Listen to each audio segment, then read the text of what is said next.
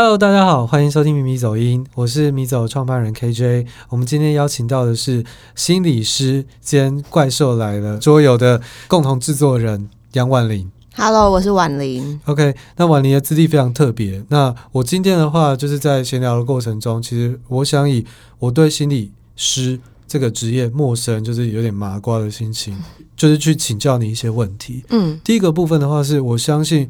前阵子就是很多大学有传出一些就是学生的一些状况，嗯、青少年焦虑，其实包含今年出的《天下》杂志都有在讲说，哎、欸，它是一个国安危机。嗯、那韩国的自杀率，其实我觉得东亚的压力都很大。那包含我自己在创作，或是呃，刚刚我们在聊天有聊一些小秘密的时候，就会讲到这些东西。我觉得情绪焦虑是每一个人都都会有的部分。那心理师是不是一个在台湾其实越来越需要以及被正视？或是大家去了解的一个职业呢？我觉得心理师其实他不是越来越被需要，应该是一直都很需要，只是嗯，随着发展，大家才注重到心理健康这一块。然后，其实台湾人人口很多，两两千三百万人，但心理师只有不到五千人，那你可以想象，嗯。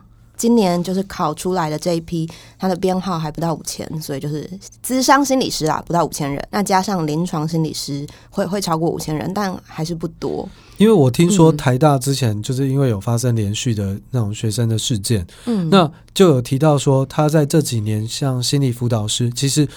增加了很多员额，但是台大有大概两三万人，他好像还是只有几十人，他是一个潜在性很需要的一个职缺嘛？嗯，我觉得其实非常需要。那为什么那么少人？嗯、感觉比医生和很多就是它的稀缺性很高。那为什么就是不到五千人呢？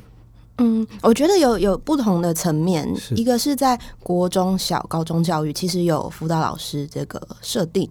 所以，其实辅导老师，我听一些业界的朋友也说，他们被期待要做很多很多事情，甚至很一般老师也都被期待要做一些跟辅导有关的事情。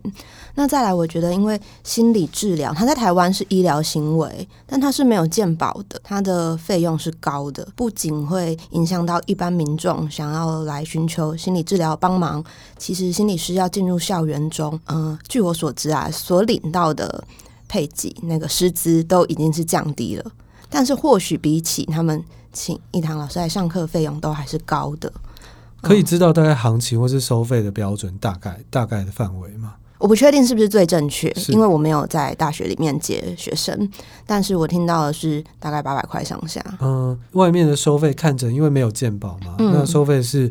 可能是一两千块，或是更高吗？嗯，会看心理师的资历，或者是他自己开的价格。像我自己在我们的咨商所是一千五、一千八，那到外头也有五六千一小时的。是是，是嗯，就是它的幅度差别很大。我刚刚讲的那个《天下杂志》有提到青少年忧郁，嗯，它是一个国安问题的原因的话，是因为像韩国的统计，好像因为。青少年自杀造成的国力损失，他们有换算成产值是损失了一千五百亿台币。哇！而且这一千五百亿里面的损失，只有一点点的那个费用，好像不到十 percent 是用在咨商和治疗。嗯，就是很多的话都是你你根本没有花在咨商或是心理辅导，就就出事了。那出事其实会造成很多的，包含国家或是家庭或是个人的一些损失。嗯，所以你认同就是预防胜于治疗吗？完全认同啊！嗯，就是我多希望来到我面前的人，他他们可以在，比如说他们早年在校园生活中就有很多人倾注资源去帮助他们，他们就不用最后，不管是他们在校园期间还是成人，然后来到我面前。你主要负责是那个青少年还是小朋友童年的智商？嗯，我接触的比较多族族群，大概一半是儿少。是，然后一半是年轻的成人。嗯，我们现在常常有在讲说童年童年创伤，就是有、嗯、有很好的童年，你就不用治愈自己，不然的话，你就要用一辈子来治愈你的童年创伤。嗯，童年的这些就是回忆，或是有一个很快乐的童年是很重要的嘛？从你的专业角度来看，我觉得童年很重要，但是不仅。就重要不仅有童年而已，包含你长大，你在成长过程中、教育背景中遇到的老师、遇到的同才，跟你跟社会接触的经验，我觉得会形塑你成为不一样的人。嗯，但是我同意，父母真的是孩子生命中非常重要的角色。你有遇过一些比较特别的案例吗？可以分享，或者是说，如果不方便分享的话，嗯、就是你会被误解吗？就是说，就是在过程中遇到一些在辅导的时候，包含家长或者是、嗯、呃，就是辅被辅导者的一些敌意或是误解。嗯，等一下，这题有点难诶。哦，真的吗？误解是指什么？就是觉得没有用哦，很多人会觉得没有用，或是防卫 防卫心很重。我干嘛？我干嘛跟你掏心掏肺？嗯，我觉得最常见的，我这样说好了，在咨商当中，我们会讲一个词叫愈后，就是你来之后，嗯，到底是走势看好，还是就是平平，甚至变严重？这是你的专业判断吗？嗯，算是吧。Okay, 就是在医疗上会有预后这个词。是，那预后好的，通常都是父母很投入，而且很愿意改变，愿意去了解他的孩子。但有一类型的父母，他们有点像是消费型，就是我把人带来了，我付钱喽，那你就要把它修好再带回来。修好，好残酷的修好，就是反正你就要把它搞好再带回来，那是你的责任。但是这样子的状态下，孩子的愈后通常是差的，因为你要想象一个小朋友生生出来这个世界，他经过六年、十二年，他为什么会？坏掉，坏掉，对，就讲坏掉吧。那很大的原因其实就是出在环境嘛。那大多就是家庭可能有需要调整的地方，但是当需要调整的地方他拒绝工作的时候，那愈后就会很差。我们知道那个情绪勒索也是最近很常被讨论的名词，呃、嗯，包含就是我家人也会，那有时候彼此在情绪上的时候可能也会，不管在工作上或是情感交流上，你有遇到一些。被家暴或是被严重情绪勒索的小、嗯、小朋友吗？还蛮，我觉得情绪勒索不知道是不是一个华人特殊表达的文化、欸。就是我我自己的爸爸也会情绪勒索啊，大家都会。这要剪掉吗？还是不用？嗯、还好。我妈也会，不要剪掉。我爸最喜欢说那个什么，嗯、呃，你再陪爸爸也没有几年了，你要多回家。我每个礼拜都回家、欸。哎，好，这不是，嗯、呃，我要讲的是。有些学生家长真的是会对他们进行很恐怖的勒索，就是那个情绪张力是非常大的。嗯，例如说，我生命没生下你，到底该有多好？你生来就是毁了我一生。天啊！嗯，很恐怖吗？嗯，我听了都觉得毛骨悚然。那这种情况下，这个是小朋友跟你讲的吗？嗯，还是他们就是父母讲出来以后后悔？嗯。父母有跟小孩说，小孩不敢跟我说，但是父母有跟我说，还一边讲一边就是有点真的是很挫折的样子。我相信他深信这个孩子真的是对他造成了很大的影响。那你会觉得，那这种父母干脆不要生比较好吗？但就来不及啦。对这些小朋友，呃，从坏掉或是修复的过程，心灵修复的过程，会是很困难吗？嗯或是他治愈的可能性是、嗯、是有的吗？嗯，就像我刚刚说的，我觉得很看，因为我做的工作比较是我们会进行系统的工作。嗯、系统工作指的是我不只跟小朋友工作，我连带他的父母，有时候甚至学校的班导师、特教老师，我都会尽我所能的去跟他们联络，然后一起协助着孩子。当系统愿意提供的协助越完善的时候，大家一起越投入的时候。孩子的状况就会进步的非常多。你辅导过最小的年纪大概是几岁？四岁。天哪，四岁就有这样子的需求？嗯，四岁幼稚园？嗯，小班，幼幼班转小班吧。人话都还没有很会说，但真的很可爱。那那为什么他需要？就是他的状况比较特别，他是一个就是在嗯、呃、原本在幼儿园，然后。要进入寄养家庭被收养嗯。的过程、嗯、是。那我不太确定他背后协助他的到底是政府的经费还是基金会之类的，所以他是孤儿的、嗯、啊，对对对对对，然后他们希望有心理师来协助这个过程评估，不管是父母能给孩子的协助，或是孩子本身的状态，嗯，对，那么那么小，对我来说真的很难以想象。所以你在这个过程中，对你来说，它只是一份工作，还是它是需要走心？就是它需要你一起入戏。那、嗯、这件事其实会不会对你的心情造成负担或者影响？嗯、因为你要承载另外一个人的压力，以及你要去修复一个人的心灵。我听了就觉得 压力还蛮大的，超级走心哦，真的、哦，就是嗯，我我通常下班后。都会一直一直在想。嗯，那个就是在比较极端的时候会需要，但一般时候就是会一直想，所以我下班后都不能做正事，我都要做一些高刺激性的事情，比如说就是看，我很喜欢看鬼片跟杀人片啊，或者我会打电动。你会看黑镜吗？我有看，喜欢吗？我蛮还蛮喜欢的，但更刺激的我也都可以。到底多刺激？你有什么推荐 Netflix 的影集吗？最近在看一个很有趣的，但它不刺激。嗯。它叫《良善之地》哦，听说蛮好看的。嗯，我觉得还不错，有一些思辨，但通常我喜欢不是那种口味。那我推荐那个有一个纪录片叫《小说家弑妻案》，他是一个有钱的小说家，他被控谋杀自己的老婆，哦，他自己拍的。哦，好，好像很不错。对，他自己拍，在 Netflix 有，然后他就是在自剖，然后到最后都还是，就是他的家人相信他。不要暴雷哦。不会不会，因为他就是一个过程，因为他就是被控。嗯杀死自己的老婆，然后我觉得蛮好看的，可以去看一下。所以压力会到那么大？你刚刚说的就是需要下班之后不做正事，不然那会不会反而心理师他自己也会？会不会有某些，比如说你认识的朋友，他反而也需要被被辅导？嗯，我觉得，嗯，心理师其实跟一般人没什么不一样，我们可能就是比较擅长跟人连接。看懂别人的心情或一些细微的动作跟表情，然后比较擅长觉察，然后可以知道，呃，你现在可能往心理健康的路上需要加点什么东西，比较可以一起合作，引导你跟我合作这类的。那会不会很多人听到你是心理师就不想跟你合作？嗯、就是说你都在猜，你都知道我在想什么，你都在，你都猜得了我的心，这样不是很甜蜜吗？啊，有些人应该不是那么想被了解。或者拆解，对吗？嗯，就我目前遇到好像还好。OK，嗯，那前阵子你们那一款《怪兽来了》这款也募资在啧啧破百万，嗯，为什么会想做就是《怪兽来的》这一款桌游呢？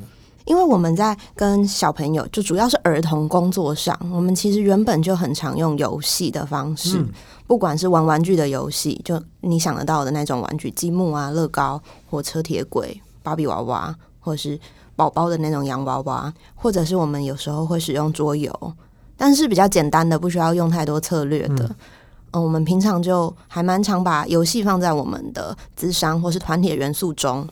那主要的契机是因为，嗯，我们有看到一些相关的可能被设计出来是要用来可以做类似教育用途的游戏，然后我们就觉得哇，那那个不是我们手做也做出来嘛？因为我们很擅长做道具。你说这样也行，这样也可以卖个几百块、一千块之类的。哦，不好说，但反正就是 我们很擅长做精美的道具。就我对于这一块比较龟毛，然后我们就觉得那个我们都可以做出来，那我们是不是可以做出？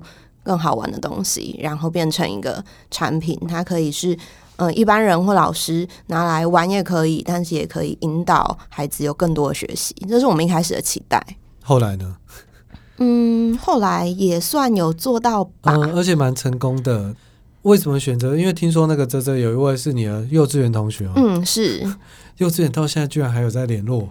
中间有十十几年没联络，就刚好又遇上。OK，那过程中的话，呃，跟你想的一样吗？就是说，哎，你本来就预估它会破百万吗？还是说，目呃，因为消费者的那个面貌，就是、嗯、是哪些人？是家长呢，还是怎么样的，或是老师会来购买这一个怪兽来呢？哦，完全跟我想象不一样，哎，就是超级崩溃。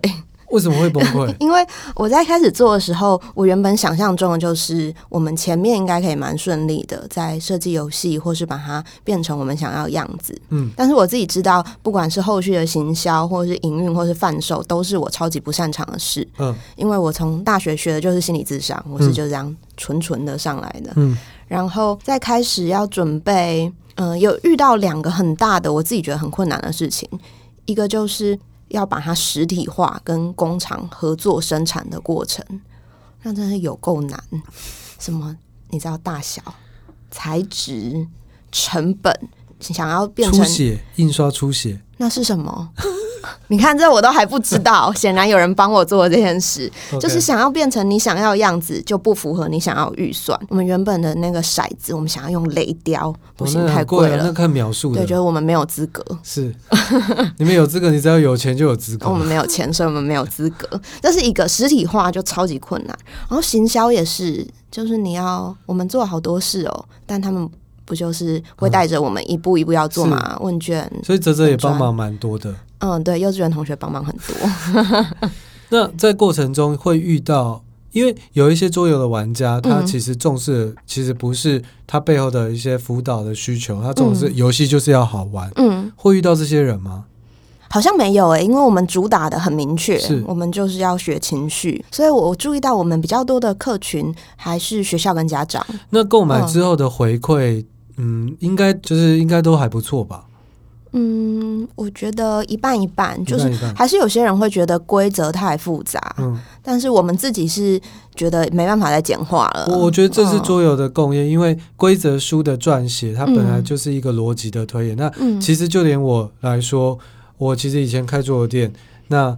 那么几百款的游戏，我觉得大家还是比较习惯被教学。嗯，那当然，我们之前有遇到，就是像小邓，台北大空袭的设计师，他去德国，然后有几个女生，她在她去做的件事，自己翻规则的。嗯，那我觉得可能因为台湾的高工时，或是大家没有比较没有这个习惯，是一个比较浮躁的社会的现状，所以大家都会希望，就啊，你们要有教学影片，你们要就是那种试玩会啊，或者什么的。嗯，那在这个部分的话。呃，会被觉得就是你会收到一些感谢吗？说谢谢你有用，或者是，诶、欸、诶，真的可以再透过桌游这一款怪兽来了，觉察到什么？嗯，是有这样的回馈吗？嗯，我们实际去带过试玩会，都会收到蛮好的回馈。嗯、那有些，呃，因为我们。就同温层很厚嘛，就会有辅导老师的朋友或心理师的朋友使用后也会回馈说：“哎、欸，小朋友真的会有觉察，就是因为我们里面有怪兽，嗯、然后就有小朋友看到怪兽会说：‘啊，这不就是我吗？’我就觉得天啊，也太可爱了！他怎么会发现这就是他？嗯、要不要介绍一下《怪兽来了》这款游戏的背景给听众听？好，就是《怪兽来了》就是一个呃，玩家他可以扮演勇者，然后我们要到一个我们设定的一魔山，就 emotion。山上去，呃，征服一个大魔王。那这大魔王他因为山下太繁荣了，他不高兴，就派出很多怪兽。那这几只怪兽就是我们把，呃，小朋友常见的问题或者情绪的行为拟人化而成的怪兽。我们有几个用意，一个是我们希望问题不是人本身，问题是问题，它可能是怪兽。我们人受到怪兽的影响后。我们只要把怪兽去除掉，我们就是一个没问题的人。嗯嗯，所以真的会有小朋友他玩一玩就觉得说这就是他，或是他正在面临这些，这是比较少数的，就是非常有 insight、很有觉察的小孩。是大部分孩子会看到这个，然后就说：“哦，那就是那个圈圈圈同学这样子。”可是这个是不是可以有机会透过引导，嗯，或是教学，让他们知道可能问题是？自己的一些包袱的状，嗯，我还蛮喜欢，因为我会用这个游戏去带一些团体或是工作坊的活动，嗯，那我很喜欢在带小朋友玩了之后，让他们去设计自己的怪兽，了解，嗯，或者是去，他们也可以说说他们哪些同学就像这个怪兽，因为这其实也是促进他们理解那些有问题或者情绪行为的同学的方式。我们在之前的话有有邀请到一个性别圈的小溪，她谈到性侵，那她是一个女同志，嗯，那她就是很直来直往，就很直白，那几听的会应该会非常刺激。那不知道说在这个过程中，呃，方便说的话，就是有没有遇到一些性，就是性上面的骚扰，或者是一些，比如说你的受辅导者有没有遇到这些状态？嗯，我做的，我觉得还没有到那么。严重的群体，所以线上面的比较少。嗯，但是就有很轻微的啦，比如说在学校被拍屁股。嗯，但是他的主轴还是霸凌。哦，嗯，有有这类的。那像霸凌的话，嗯，它真的会是一个严重会影响到小朋友的发展吗？霸凌非常严重，我有好多学生，他们都是曾经或正在被霸凌。那他会怪自己吗？嗯，会啊。为什么？因为大家都怪他，他就会觉得自己真的有问题。那这些人会有共通的特质吗？还是就是刚好在环境中，就是他就被选中，他就是被就是比较运气不好呢？根据研究的结果来讲，其实没有一定会被霸凌的特质，是对，只有一些可能，他他是一个没有因果性的，但可能一些嗯、呃，比如说你是特殊族群，比较容易遇到这种事，比如说高功能障碍是吗？是嗯，或者是比如说你真的是残障人士啊。哦，就是他没有一个因果，你一定有某个因子就会遇霸凌，嗯、其实没有。台湾在过去好像比较排斥，就是在分享自己的心理健康的状态。嗯、那我觉得现在好像比较愿意，这是一个比较好的进展，对吗？嗯。但是老一辈好像还是比较抗拒，是因为你主要是处理整个系统和和沟通上。有些人还是要开药嘛，吃药。嗯，这会是你的业务范围吗？还是不是？在台湾只有精神科医师或是身心科医师、嗯、心智科，反正总之要医生才能开药。嗯，那我们遇到一些需要药物的协助的人的时候，我们会转介他，建议他先去医疗系统，再回头过来，我们同时进行这样子。刚刚有提到，就是说现在不到五千人心理师。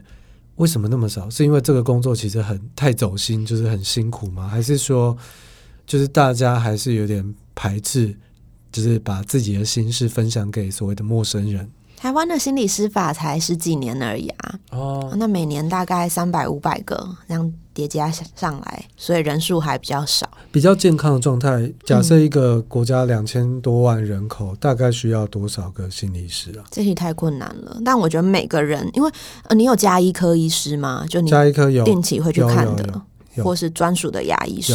我认为每个人也会需要一个心理师。哦，真的。嗯，刚刚前面有讲到说，哎，那心理师不是也需要被咨商之类的吗？嗯、就是在我嗯，在我们的工作的设定上，每位心理师都应该有一个督导，督导可以跟你讨论你的工作状态、你个人的状态。那另外，我知道，嗯，很多同伴，大家自己心里有需求的时候，也会去找咨商。了解，嗯、原来原来是这样。嗯，所以不会是心理师就是。有一般人想象就是他就会完全了解你的心理的脉络，然后就是控制或者是调整之类的。其实就心理师就是一般人，是啊，也有一般的情绪。嗯，有，只是我们可能比较知道要怎么跟他同在，或是处理他。呃，我想问一个比较直接，就是说，当你在跟家人或者是就是一些比较亲近的人，嗯，就是是不是还是会有点没有办无力感？就是因为这些人的相处模式啊。或是可能会产生的情绪勒索都还是会存在，对家人比较有，对另一半还好。了解，嗯，OK。那那个未来还有像怪兽来这种的出版的计划吗？还是觉得太辛苦了？这个问题就比较沉重。但我们希望就是怪兽来不会是最后一个。嗯，所以有一些其他的计划正在构思，也还没有，也还没有，有 有。嗯，小小的牙的想法，但是还没有想好它长成什么样子是我们满意的，因为我们都很龟毛。OK，嗯，我觉得听众的话，可能大部分应该不会是小朋友，可是我相信，就是说，我觉得现在社会真的会都遇到一些，不管是工作上、情感上、家庭上、友情上，或是霸凌，或是嗯童年创伤，都会有一些需要求助的状态，不然不会出现就是那个十一月的时候，嗯，就是会有那么多学校。出现一些需要帮忙的遗憾的事情，而且听说就是很多事情其实还是被掩盖掩盖住。是啊，就是有很多黑数。是，嗯，因为这种事情新闻没爆出来，大家也不会知道。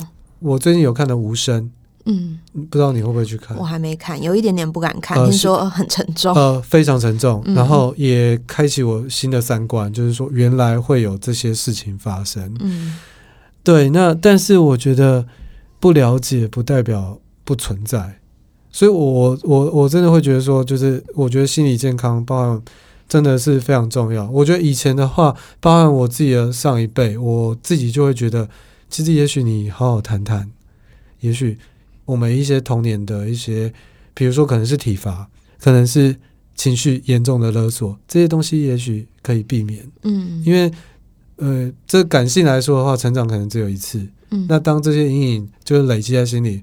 就要花，如果真的要花一生去去做疗愈或是治疗的话，我觉得他真的真的是蛮蛮可惜的。嗯，这是我自己的就是包括以前还有我自己现在面临现在处境的一些感想。嗯，大概是这样。我觉得心理健康真的超重要，但它是太抽象了，它不像身体，你具体哪里会痛，或是哪里你就看到伤口，所以大部分人没办法那么快觉察。那会有一些量表，或者是有一些方式来检测自己的心理健康吗？因为血压高就可以看血压计嘛，但是觉察的方式是。就是的确，现在只要你想要去认识，网络上真的蛮多资源的，包含你觉得你状态怪怪，你去做个忧郁量表，嗯、或你想认识自己，网络上有很多人格量表，它都会是一个开始。可是你要怎么开始想要去做这件事？我们有时候会讲到病视感，嗯，就是比如说如果有躁症或是忧郁症的话，嗯、就是你意识到自己需要帮忙这件事非常重要。是，那你有遇过就是说，已经处在这种比较不好的状态，但是他很抗拒，就是他不想承认自己生病了吗？大部分的人，因为我们是自费的心理咨商，所以来到我面前的人都是他有一点想面对这种问题了。所以我遇到比较多是令人感动的状况，就是他们有发现有些地方不对劲。嗯，但是像你刚刚说到造症，也是有遇过，他可能已经正在造了，但他还没有发现。嗯。如果我的朋友们，或是我重要的另外一半，或是家人遇到这些状况，就是该怎么让他察觉呢？因为他有时候就是我就是不想承认我生病，我觉得我没有生病，嗯、那该怎么办？他有点分程度诶，如果他过去从来没有觉察过，嗯，他这一次发作了，你要让他觉察，其实是很困难的。但他过去如果持续有在做治疗。应该是你花一点时间或心力，或是带他到他信任的医生或心理师面前，是比较可以帮助。那如果假设就像你刚刚第一个说的，就是从来没有智商过，嗯，那该怎么办？就等他伤人或伤己的时候紧急送医啊。那如果如果是一个我，我现在觉得某一个我的好朋友已经有这些症状，那我要怎么在不伤害他状况之下？他也没有病视感，嗯，我要怎么去提醒或是帮助他呢？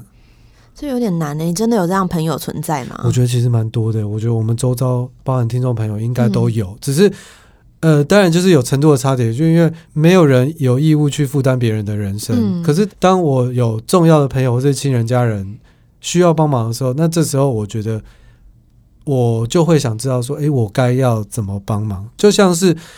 呃，有自杀倾向的人，或者是有忧郁症，其实不能跟他说：“哎，其实很多人比你更辛苦，对吗？”嗯、就是他安慰的方式其实是有技巧的，是可以分享一些嗯 know-how 吗？如果你注意到你的身边的朋友可能需要协助了，我觉得或许你在跟他的谈话中，你可以让他知道，就是嗯，大家都有可能比较脆弱的时候，或者需要帮忙的时候，是，然后。嗯，你可以表达你曾经有的跟人聊一聊的经验，不管是不是智商，然后可能或许你可以为他搜寻一些比较适合他的呃心理师或是相关的资源，有时候是免付费的电话、张老师或生命线，然后引导他做第一次的协助。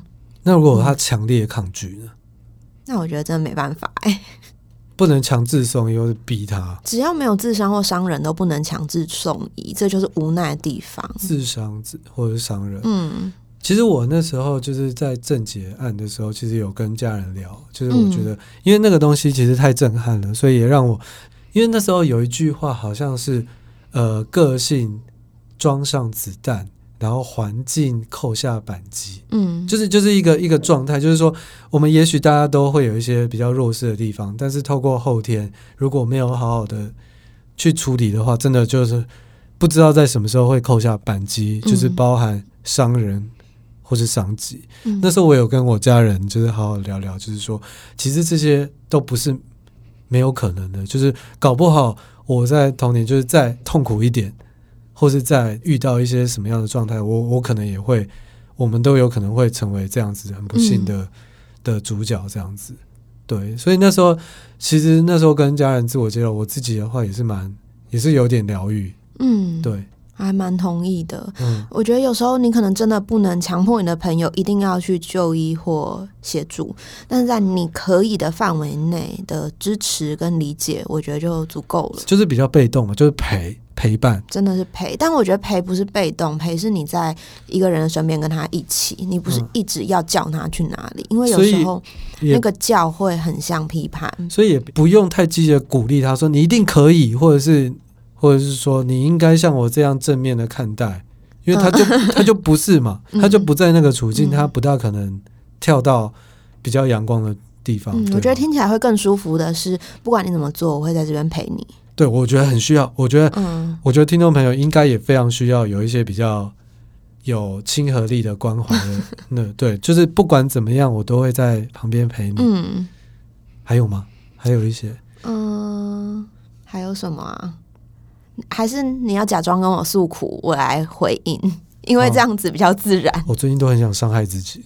啊，真的。对，而且我我到高楼，我都有一种想要跳下去的感觉，我不知道为什么。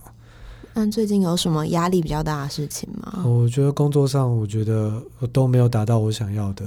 嗯，工作上都没有达到你，所以你的感觉是很挫折的。对，而且我很焦虑，我我害怕我投入的包含呃资本和时间都会浪费掉。听起来压力真的很大。除了上到高楼之外，有什么时候也会让你觉得比较放松的？放松，听音乐或者是看电影吧。嗯，蛮好的诶。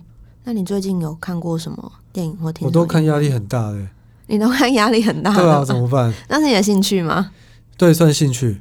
那我会舒压。哦，看完后虽然它气氛压力很大，但你会舒压。对，它可以让我转移注意力。哦，那你需要我陪你看电影吗？也可以啊。对，那、嗯、所以大概是这样的方式，就是比较被动式，就是问答，然后不要试着去治疗他。试着去帮他，很急迫的逼他解决问题，因为我觉得当人走到一个困境的时候，他可能就真的已经想破头，没有办法，他也没力气做了。你硬要逼他去解决，但他现在需要的可能是休息，或者是累积他的能量。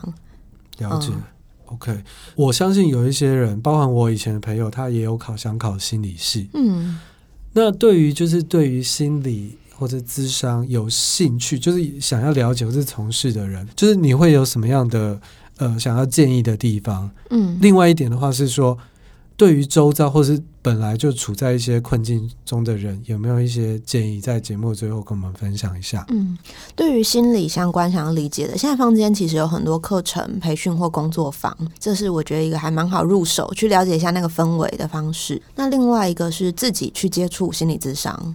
我觉得也是一个很好了解这是在做什么事情的方法。但我很担心，如果我被觉得说我就是精神病啊，嗯、怎么办？我觉得老一辈都会有这样担心，就是我去求助就会被觉得生病了。嗯、那你不要被知道就好了，干嘛跟他们讲？懂，了解。非常谢谢婉玲。OK，那谢谢。我觉得心理健康真的是一个就是很重要的事情。那这一集在各种层面上都充满意义，也欢迎分享给就是我觉得需要帮忙的各种朋友。那迷迷走音这一集到此结束。那喜欢的话就是欢迎帮我们订阅、按赞或是分享，谢谢大家，谢谢，拜拜。